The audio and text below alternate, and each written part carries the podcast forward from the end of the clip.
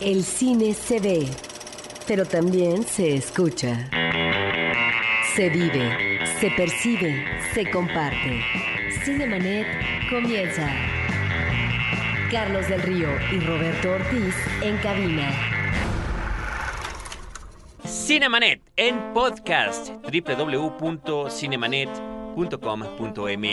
Les damos la más cordial bienvenida a este programa dedicado al mundo del cine en una semana en la que estaremos hablando de unos seis estrenos comerciales, uno, dos, tres, cuatro, cinco, seis, siete estrenos comerciales esta semana, películas de distintos temas, de distintos géneros, de distintas calidades y por supuesto todo eso lo vamos a comentar. Yo soy Carlos del Río y saludo Roberto Ortiz. Pues muy buenos días a nuestro público, gracias por escucharnos, gracias no solamente por sintonizarnos en radio, también en podcast, en el Facebook, donde encontramos además eh, opiniones diversas, muy interesantes, gracias por ese apoyo, por esas opiniones eh, que de alguna manera nos retroalimentan, Carlos, y decirles que efectivamente tenemos varios estrenos y yo como siempre celebro que tengamos en esta ocasión de fin de semana pues dos películas mexicanas, en principio Corazón del Tiempo de Alberto Cortés y El estudiante de Roberto Girault, dos películas totalmente diferentes, pero que están en la cartelera comercial. La manera de comunicarse con nosotros es diversa. Tenemos la página de internet www.cinemanet.com.mx. Tenemos eh, Facebook, facebook.com diagonal cinemanet, twitter.com diagonal cinemanet y promociones arroba cinemanet.com.mx. Y nosotros arrancamos con esto. Cartelera. Los estrenos en pantalla grande. Los estrenos en pantalla grande, los estrenos de la cartelera comercial. Y Roberto, ¿qué tal si arrancamos con lo que parecía, solamente parecía, ser el estreno hollywoodense de la semana, Land of the Lost, titulada la película en español equivocadamente, diría yo, muy equivocadamente, La Tierra Perdida. ¿Por qué equivocadamente? Por varias razones. Una de ellas sería que si lo tradujéramos literalmente sería la tierra de lo perdido, Land of the Lost. Uno. Dos, porque se refiere a un programa de televisión de la década de los 70. Está basada esta película en una serie de televisión de aventura que en México, en aquel entonces, y hablando de, la, de, los errores, de los desaciertos sería más bien, en ponerle títulos. Bueno, en aquel momento al programa le pusieron La Tierra Misteriosa. Y yo creo que cuando algo ya le pones un nombre, para bien o para mal, ese es el nombre que se debe de quedar, porque es la referencia. Vaya, si hay gente que en los 70 veía este programa de televisión y ve en el anuncio La Tierra Perdida, pues no le va a decir nada. Y la posibilidad de que llame a quienes podrían estar interesados en verla, no se va a dar. Pues bueno, y efectivamente los espectadores eh, que vayan seguramente se van a decepcionar. Bastante. Es eh, una película con ingredientes de aventura no muy eh, afortunados. Inclusive la recreación que hace de elementos escenográficos como dirección de arte me parecen eh, muy pobres. Pero yo lo único que recomendaría al público es que no se levante de sus asientos cuando finaliza la película, porque lo mejor viene precisamente cuando arrancan los créditos. Los créditos finales. Los créditos finales, que tiene una banda sonora excepcional, eh, cuyos ingredientes de alguna, mente, de alguna manera nos remiten a los seriales televisivos de aquella época, ¿sí? que tienen que ver efectivamente con el suspenso, con la aventura, con la truculencia, etcétera, y además una serie de, de, diseños de dibujo que pareciera que es eh, el storyboard, muy, muy, muy, muy padres. Es realmente, y además un comentario como gag final, que podría dar pie argumentalmente a la siguiente película. Bueno, solamente argumentalmente, ¿no? Solamente así como la, los buenos deseos, la buena expectativa. Imagínense, imagínense de verdad, estimado público, cómo está la película.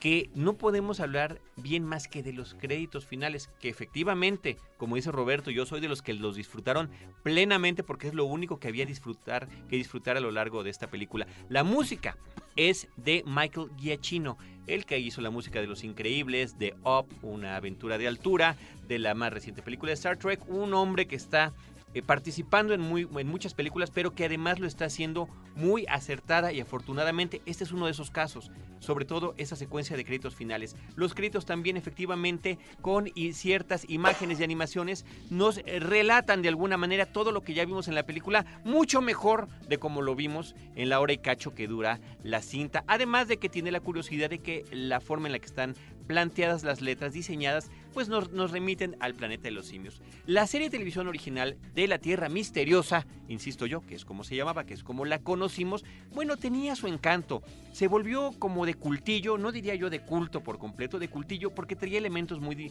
muy curiosos de cómo unos personajes llegan a este mundo que es el pasado, porque hay dinosaurios, pero al mismo tiempo hay extraterrestres. Había una serie de elementos sobrenaturales con unos efectos verdaderamente pobres, pero que de alguna manera le daba un, toque especial, un encanto, vamos a llamarlo de alguna manera. Y siendo de aventura, era curioso porque la serie nos remitía a mucho humor involuntario.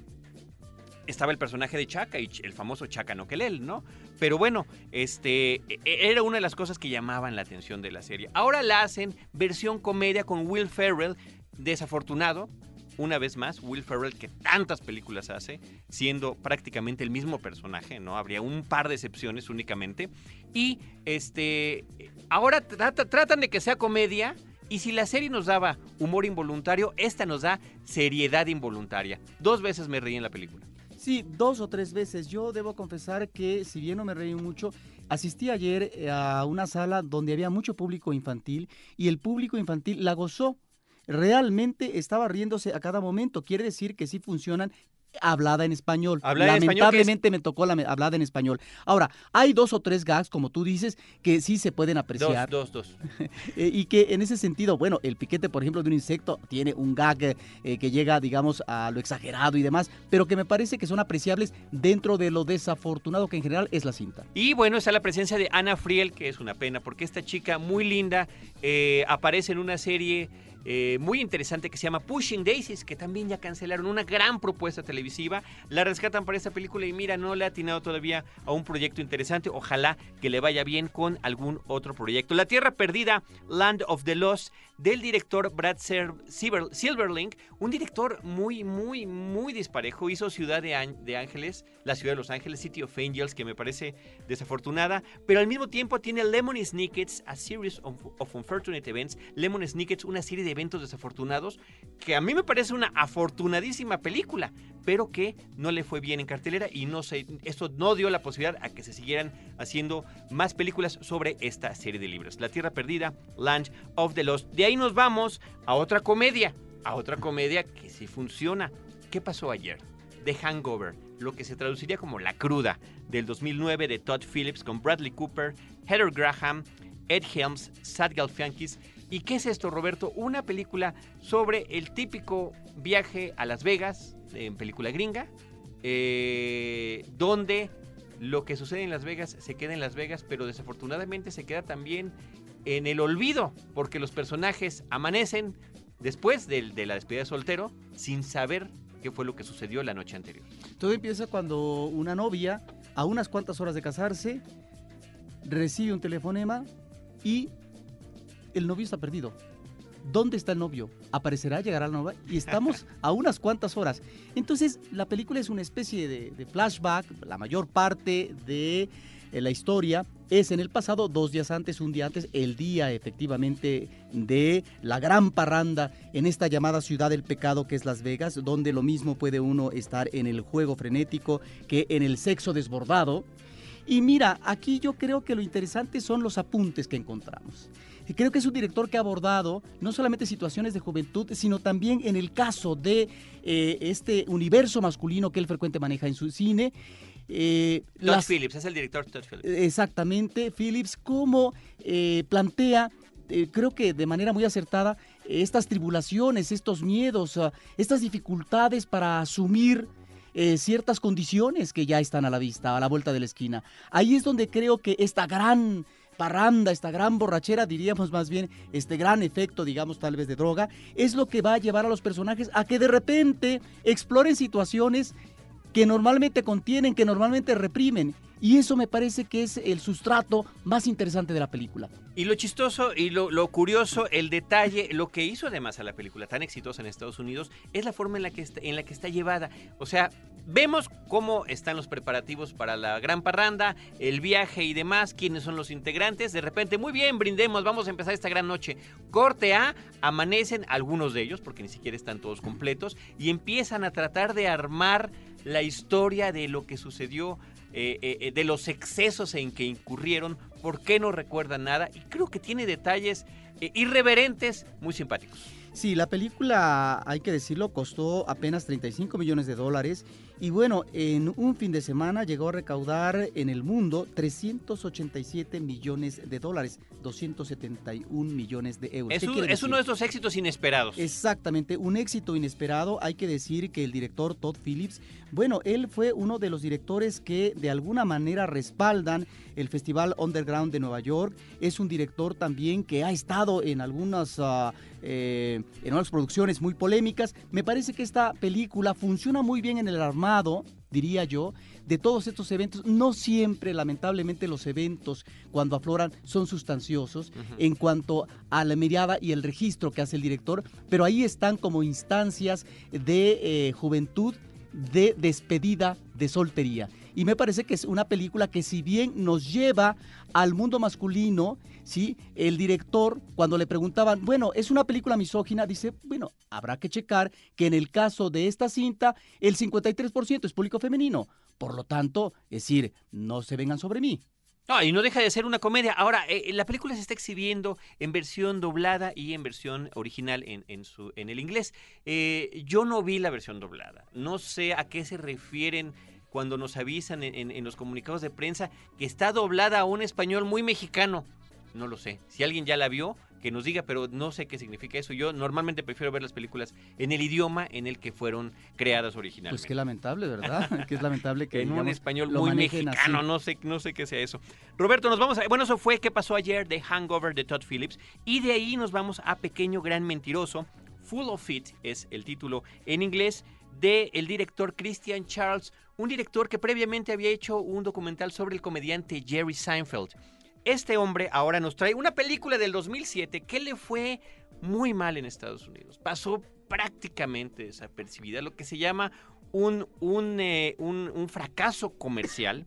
Fracaso también de crítica, no fue una película que nadie haya pelado. Y de repente llega aquí a México dos años después con un título espantoso, Pequeño Gran Mentiroso, y con un póster, que ese sí es el póster original, ahí sí no, no hay nada que echarle la culpa a quien distribuye o le pone nombre a las películas. El póster es horrendo. Dos cosas que creo que no nos animan a ver una película que creo que resulta al final muy interesante y que además conectabas tú con algún tema de qué pasó ayer y de que sucede también en Pequeño Gran Mentiroso. Sí, porque en Pequeño Gran Mentiroso también estamos ante estos deseos de poder afirmarse en el caso de esta película, Pequeño Gran Mentiroso, de un adolescente, un adolescente que ya va a la parte final de lo que son los estudios preparatorianos en Estados Unidos y que bueno, es un sabiondo en matemáticas, pero es chaparrito. Para el estándar de estatura en Estados Unidos sería prácticamente un enano. Por lo tanto, es objeto de burlas a cada momento. Y qué curioso, de repente... Pero espérame, espérame, digamos que se pone de pechito además, porque esto es, esto es interesante comentarlo.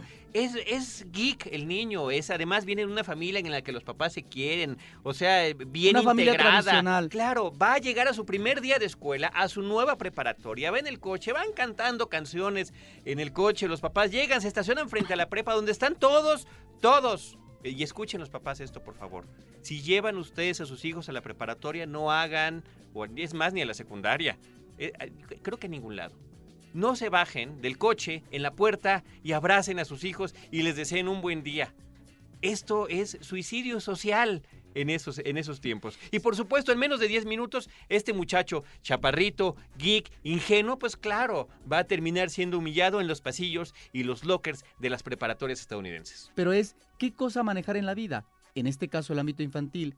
Ser sincero, ser abierto, hablar con la verdad o manejar el subterfugio de la mentira. Ahora, eh, es que yo quisiera no decir, no, no demasiado de las mentiras, porque, este, eh, y esto es la premisa de la película, eh, de verdad que no les estamos contando mucho, nada más para que sepan de qué se trata. Él llega a pedirle permiso al consejo, al, consejero estudiantil, al guía estudiantil que hay en estas escuelas, y el otro es un hombre que, que no puede más que recitarle frases prefabricadas, es un hombre desmotivado, y, cuando ve que el otro de verdad está desesperado, el único consejo que le puede dar es, pues miente. O sea, en, en la vida los que, los que ganan son los mentirosos y los mentirosos son los que ganan. Y aquí es donde la película tiene un camino hacia el ámbito de lo fantástico, en donde ciertas cuestiones se vuelven realidad.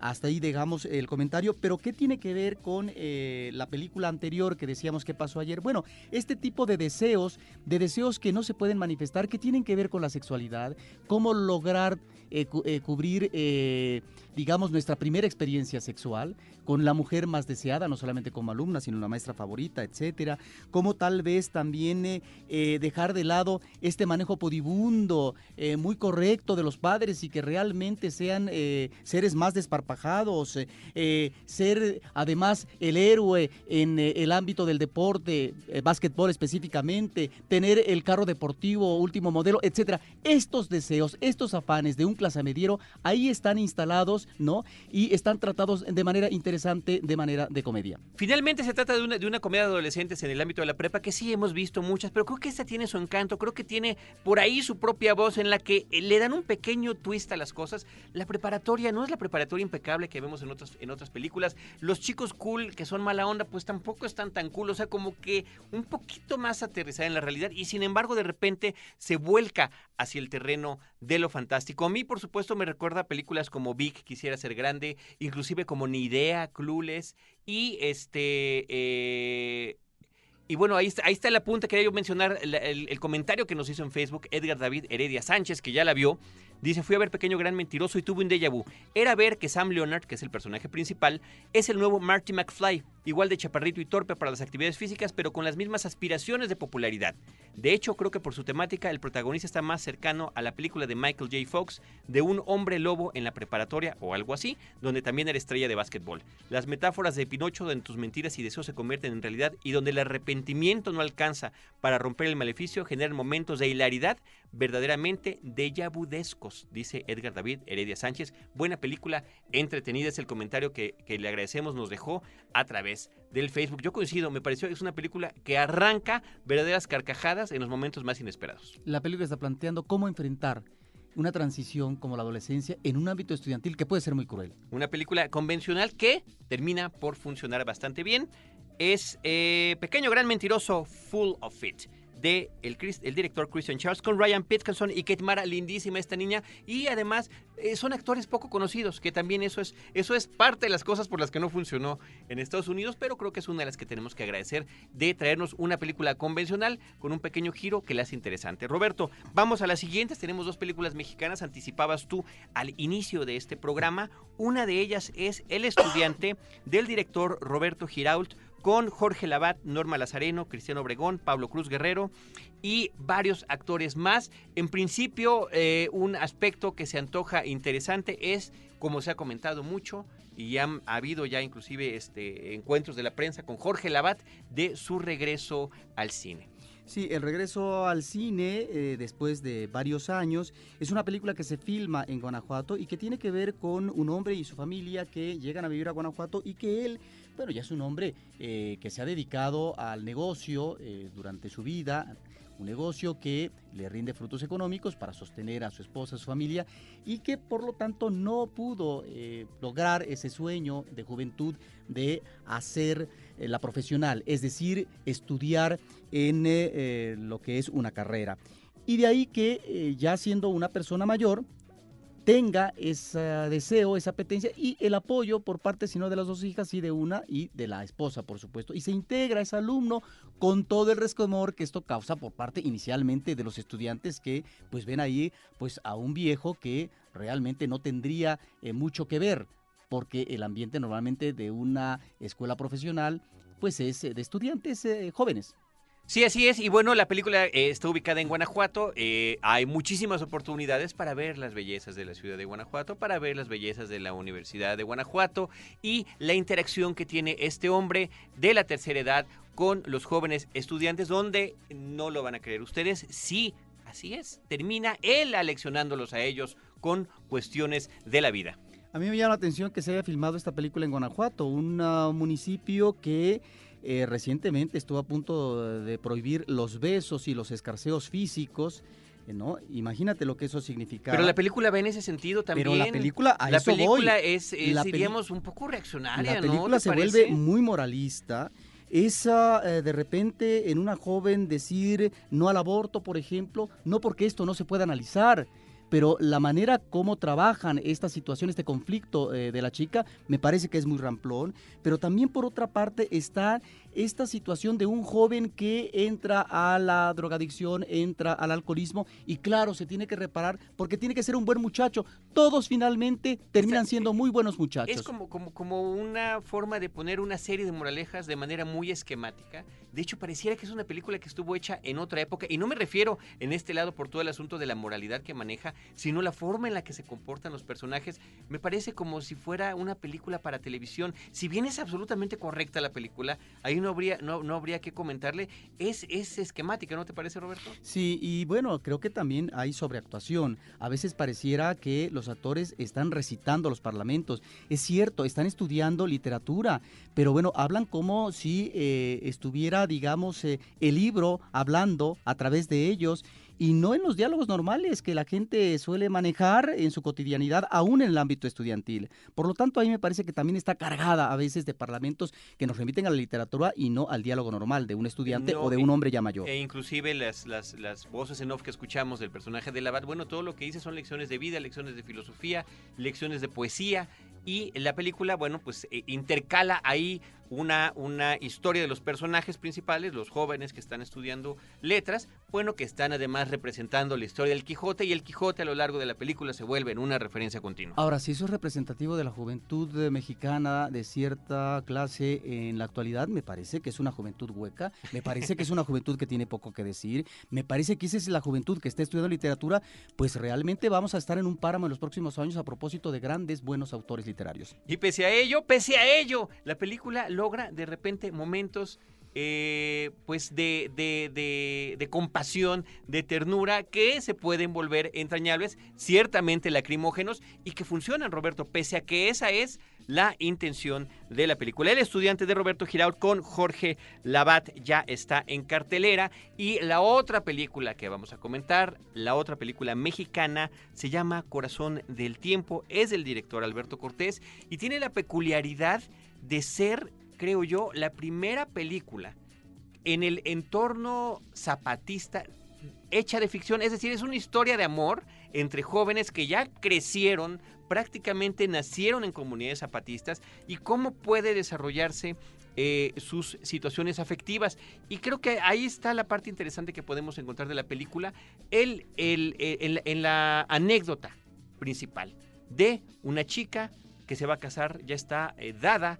eh, empieza la película con la reunión de los padres de ambos, ¿no? Del padre y de la niña, que se están poniendo de acuerdo en cuál va a ser la dote, cómo van a vivir su vida, pero ella de repente, pues, le empieza a echar ojitos a un soldado zapatista y se crea el triángulo amoroso. Sí, no deja de ser una visión romántica de eh, lo que finalmente el director está planteando es esta juventud que emana en esta nueva realidad y que es una realidad que se está forjando con todas las dificultades. Por ahí creo que va el discurso del director. Me parece que es una película que maneja diferentes elementos narrativos. En el caso de la música eh, hay una especie de correlato donde la música está complementando, está secundando, creo yo, situaciones que están viviendo los personajes y también lo que es la mirada hacia eh, la manifestación del amor o del sentimiento en diferentes generaciones, en una niña, en una jovencita, que es la acción central, y también de una anciana. Estu- la oportunidad de entrevistar a Alberto Cortés, al director, y cre- creamos un podcast con él. Hay un programa completo platicando con él que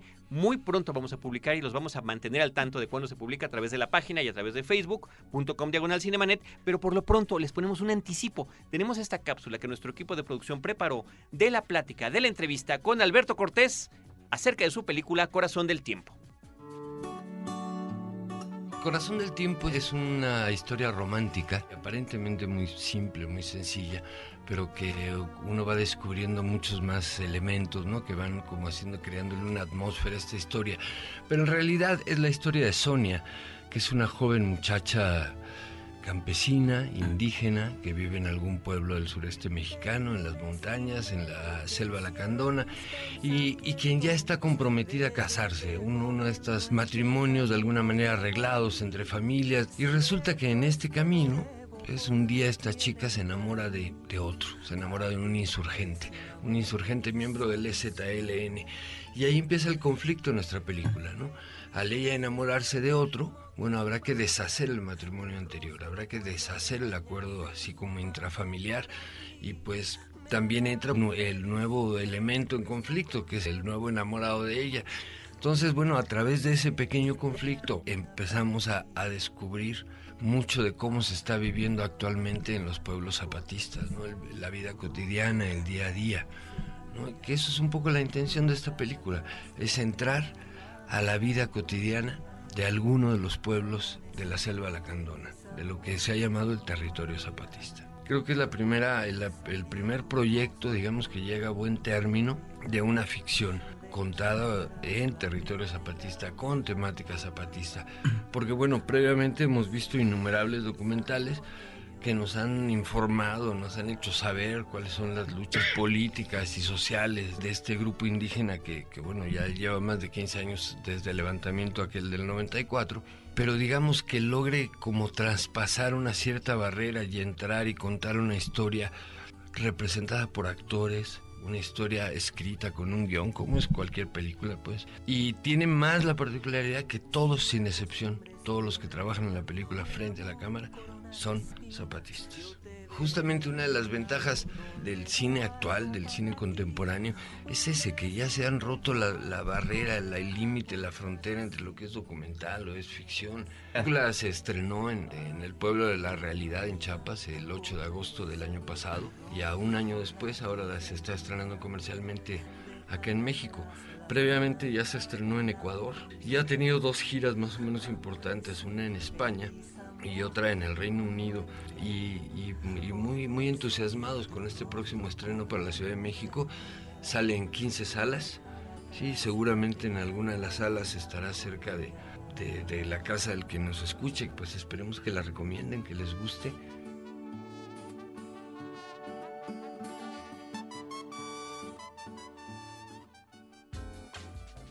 de Alberto Cortés, director de Corazón del Tiempo. Otra curiosidad que tiene la película es que está realizada con gente de las comunidades eh, de la zona zapatista, o sea, gente que a la que tuvo, con la que tuvo que llegar Alberto Cortés y su equipo desde hace algunos años, inclusive a presentarles lo que era el cine, a poner películas, a crear eh, eh, eh, como una escuelita de actuación y demás, y de guionismo, y así es como se fue armando la película. A mí me parece que a veces la película resulta un tanto esquemática en el desenvolvimiento de los personajes y sobre todo de ciertos pasajes. Hay que decir en abono al director que tiene una amplia trayectoria, él hace películas tan importantes en el caso del cine de ficción como Amor a la vuelta de la esquina, Ciudad de Ciegos, pero también es un director que ha incursionado en el documental y ahí está una para muestra basta un botón, La Tierra de los Tepehuas. Y que ahí, se, ahí se conecta con esta película porque si bien es una ficción, de repente nos da, la, sobre todo en las, iniciales de que estamos viendo, nos da la, ilusión, la idea de que estamos viendo un documental. Que eso es de lo interesante también, Carlos, cuando vemos eh, ese como muestrario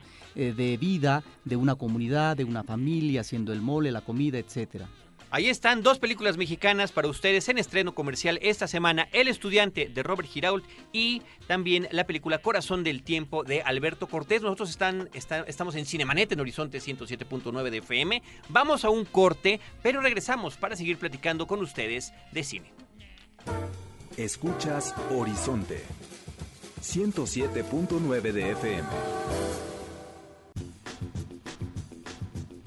Muchas gracias por escucharnos, muchas gracias por acompañarnos. Están ustedes escuchando Cinemanet en Horizonte 107.9 de FM del Instituto Mexicano de la Radio, nuestro programa sabatino dedicado, dedicado por completo al mundo cinematográfico. Estábamos platicando de las películas de estreno comercial en nuestro país. Llevamos cinco películas, nos quedan dos que tratar. El teléfono en la cabina 560 1802 560 10802. Estimado público, Roberto Ortiz llega una película infantil a las salas de cine. Es una película argentina, es una película que combina acción real con animación. Es una película que es una secuela. Yo no vi la primera, tuve la oportunidad de ver esta. El título original, y esto me llama mucho la atención, es que hasta en películas habladas al español le cambiemos los títulos en México. Se llama El ratón Pérez 2 en su país de origen, se llama El ratón Pérez 2 en España, donde además la doblan al, español de España, y aquí en México se llama El ratón de los dientes 2 para dar esta explicación, porque se supone, yo no lo sabía, que el ratoncito de los dientes, el que se supone que recoge eh, el diente del niño en la noche y le deja una moneda, pues se llama Pérez, no lo sabía yo, me dicen por aquí, una amiga tabasqueña que sí, que, que, así, así se le dice, pero yo no, yo lo desconocía. Al final, la película me parece que es interesantísima, es una, una sorpresa muy grata. Porque eh, la combinación entre las escenas de animación y la acción real creo que están muy bien llevadas a a cabo. No sé si sean, por supuesto, no lo son los mismos recursos de una película de Estados Unidos, de una película hollywoodense, eh, pero eh, hay, un, hay un buen tratamiento de lo que tiene que ver con el diseño de producción, con las transiciones entre una realidad y la otra. También me parece que es una película interesante en el manejo de diferentes líneas argumentales. Y estoy hablando de una película para niños, ¿no? Por ejemplo, el, el, niño protagonista que siente que ya se le está aflojando un diente, que él es de acción real, eh, eh, vaya, es un actor filmado, dice, oye, este, ¿cómo que nos vamos de vacaciones? Si ahorita se me va a caer mi diente, ¿cómo me va a encontrar el ratón de los dientes si yo estoy en otro lado? Más adelante veremos una escena muy creativa, muy bien armada, muy bien llevada a cabo, en cómo se da esta comunicación y esta complicidad entre los ratones de todo el mundo para que finalmente la información llegue al ratón Pérez, llegue al ratón de los dientes, que además tiene una base de operaciones en un barco que está navegando el globo terráqueo porque no hay un sitio del planeta donde él no pueda llegar para cumplir con su deber. Insisto, hay, hay, un buen diseño de producción artístico en esta casona donde se va esta familia de vacaciones, eh, el, el, diseño del mobiliario combina a veces con el del vestuario de los personajes.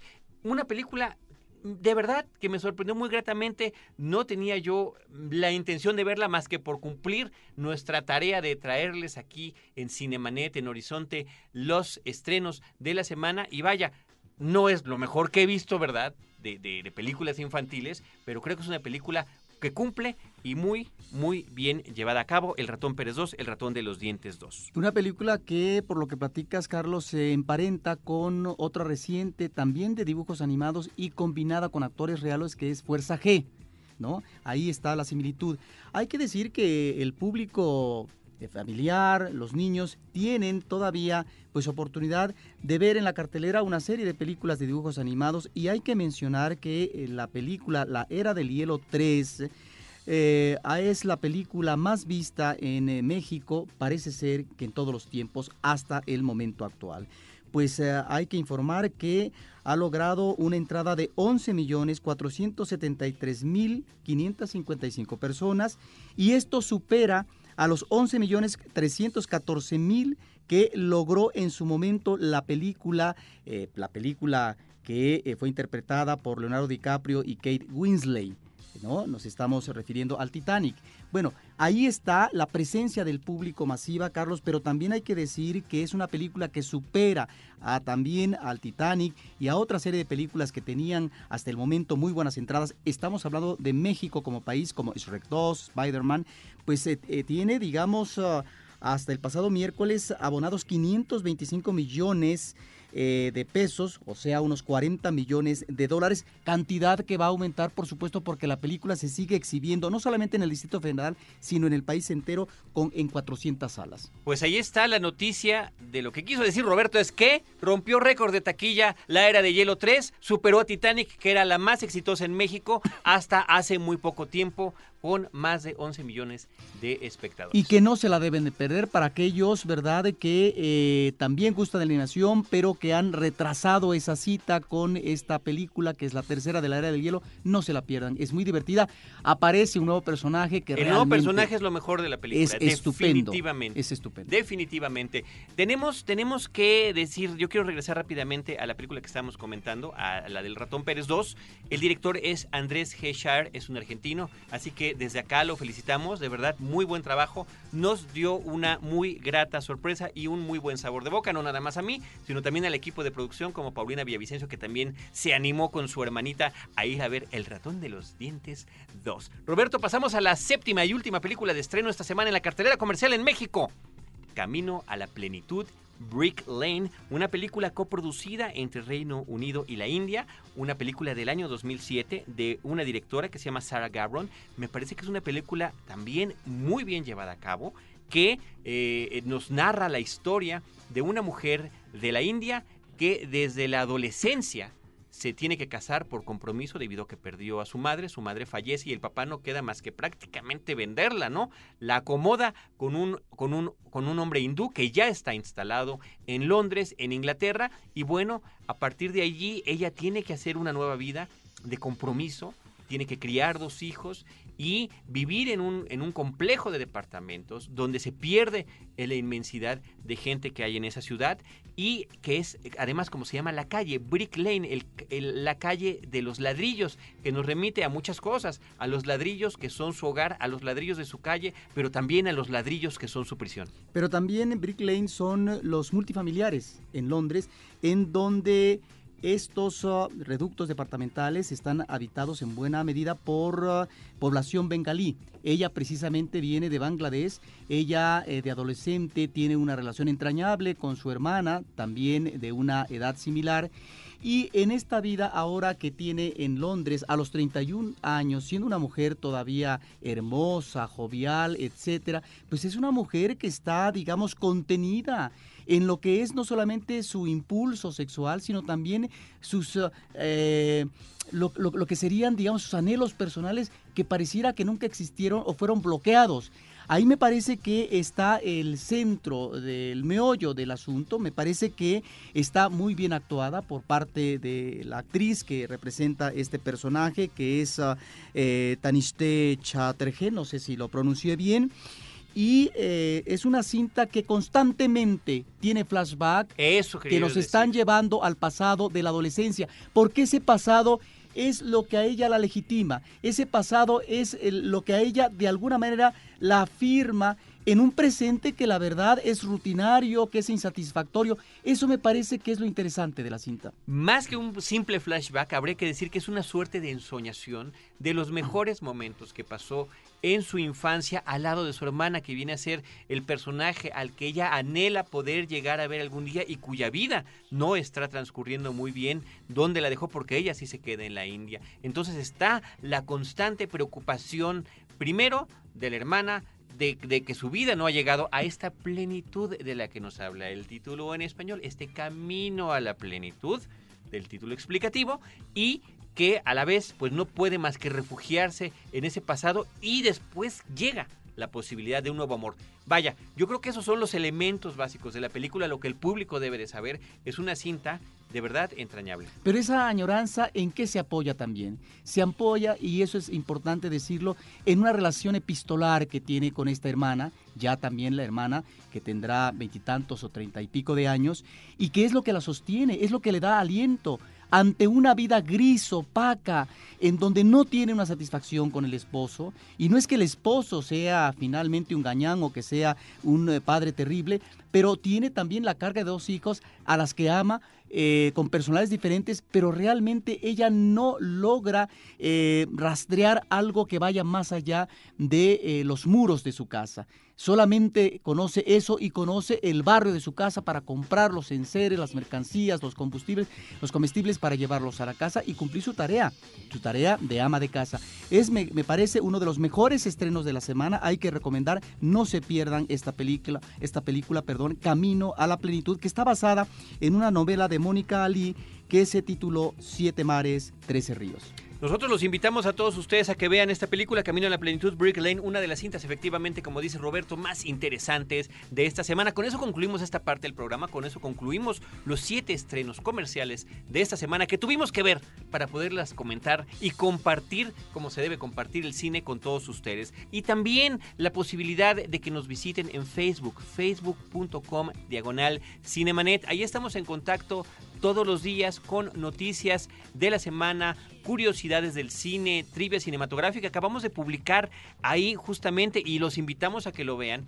eh, el vínculo, el link para que ustedes lleguen a una página de la revista Life, Life Magazine, publicó una serie de fotos inéditas de Marilyn Monroe que encontraron en sus archivos una, una eh, sesión fotográfica de agosto de 1950, hace 59 años, y nunca habían visto a la luz estas fotografías. No deja de ser un documento interesante y es el tipo de cosas que compartimos con usted. Facebook.com diagonal Cinemanet. Ahora vámonos al momento musical del programa, música de película en, este, en esta edición, y tiene que ver con uno de los estrenos de la semana. Se trata de la película Pequeño Gran Mentiroso, Full of It, donde esta canción, que también aparece en otras películas, aparece en Forrest Gump, por ejemplo, pero no, hoy, hoy le pertenece a Pequeño Gran Mentiroso, hoy es de Full of It, se llama eh, Sloop es de The Beach Boys y es justamente la canción que Sam Leonard, el personaje principal, va cantando alegremente rumbo a su nueva preparatoria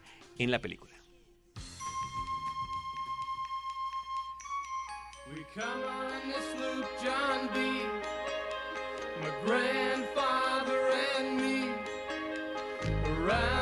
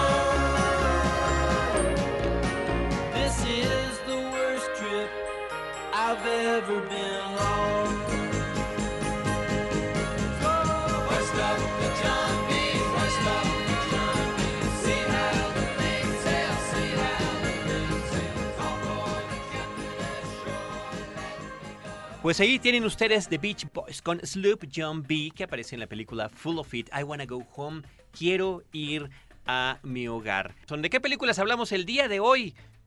¿Cuáles son las películas de estreno en México? La Tierra Perdida. ¿Qué pasó ayer? El ratón de los dientes 2. Corazón del tiempo. Pequeño gran mentiroso. El estudiante y Camino a la plenitud. Ahora continuamos con esto.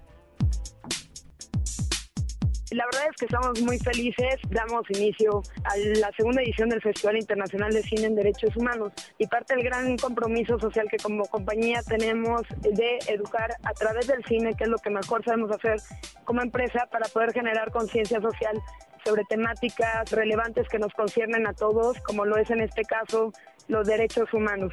Y qué mejor manera que abordar esta temática que tanto tanta fuerza requiere en nuestro país, que a través de esta ventana al mundo que es el cine, para que de esta manera pues podamos detonar la reflexión, hacernos más conscientes de esta temática y entender que los derechos humanos es algo que eh, nos afecta a todos, pero además nos beneficia a todos si logramos respetarlos como debemos, ¿no? Entonces, en este sentido creamos el festival cuyo nombre es es de todos por el simple y grande hecho de haber nacido, pero también es responsabilidad de todos conocerlos y respetarlos, ¿no? Pues bueno, hemos seleccionado eh, una gran producción cinematográfica que se conforma de 50 en total, de los cuales 30 son documentales y 30 de ellos son internacionales y 20 son mexicanos, porque tenemos también un compromiso muy fuerte por promover eh, la cinematografía mexicana, para lo cual hemos conformado un jurado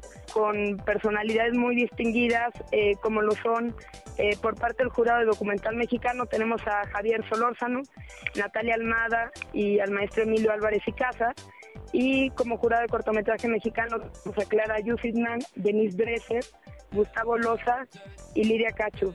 Y pues como verán, es un jurado conformado por eh, críticos, líderes de opinión muy importantes, expertos en temáticas de derechos humanos y también pues activistas que han trabajado eh, haciendo muchísima fuerza en la sociedad en esta temática, como lo es el caso de Lidia Cacho. Es un festival donde buscamos invitar a toda la gente que está cercana al cine y también la que comúnmente no puede ir al cine por eh, distintas razones, digamos, tiempo, economía y demás, y para lo cual hemos fijado un costo significativo para las funciones que es de 20 pesos, lo cual el 100% será donado para la producción de la tercera edición del Festival de Cine en Derechos Humanos. ¿no? Así que invitamos a todos, a personas de todas las edades a que nos acompañen. Si tú crees que el mundo puede y debe cambiar, definitivamente eres de los nuestros, así que te invitamos a que seas parte del segundo Festival Internacional de Cine en Derechos Humanos del 14 al 20 de agosto. La programación la puedes consultar en www.dhfilmfest.com.mx. Te invitamos. Gracias. Escucharon ustedes a Lorena Guillé, que es la directora y vocera de la fundación que organiza el segundo Festival Internacional de Cine en Derechos Humanos, un festival que, como dijo ella, reitero la información, es importante decirlo, se exhibirá del 14 al 20 de agosto. Las películas van a costar solamente 20 pesos.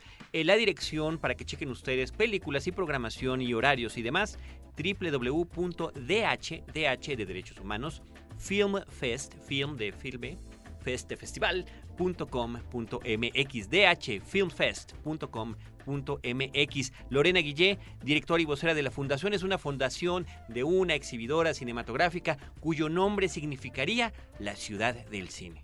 Bueno, y hay que decir que efectivamente cuesta 20 pesos, lo cual está muy por debajo del costo del boleto comercial cotidiano. Sin embargo, los estudiantes podrán asistir eh, durante la semana en horario matutino de manera gratuita, lo cual me parece que es un atractivo para esta población y hay que, eh, digamos, oh, eh, de alguna manera reiterar este tipo de festivales.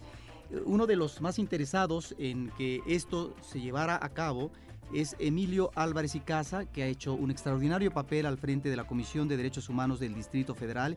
Y él declaraba, seguramente en la conferencia de prensa, hay que llegar con este cine a los no convencidos. Y bueno, efectivamente, en un país donde cotidianamente se atropellan los derechos humanos y en donde se debe de levantar la voz y canalizar a veces este tipo, digamos, de injusticias, me parece que un tipo de festival como este de derechos humanos abonan precisamente para que el público vaya conociendo a detalle situaciones difíciles, no solamente en este país, porque estamos hablando también de derechos humanos en, en otras, en otras eh, partes del mundo, de tal manera que el Instituto Británico de Cinematografía presenta en eh, este festival una serie que se llama 10 documentales que cambiaron el mundo y otras cosas más que el público estudiantil y diferentes ah, estratos podrá ver. Un festival vinculado con las instituciones cinematográficas y de eh, protección a los derechos humanos que bien vale la pena echarle un vistazo. Queremos saludar a Jonás Fierro que nos manda un mensaje a través de Facebook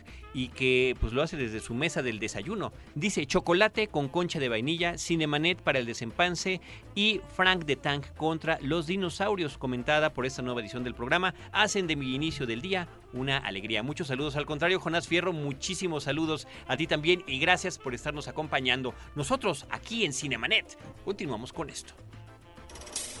Butaca, lo mejor de la otra cartelera.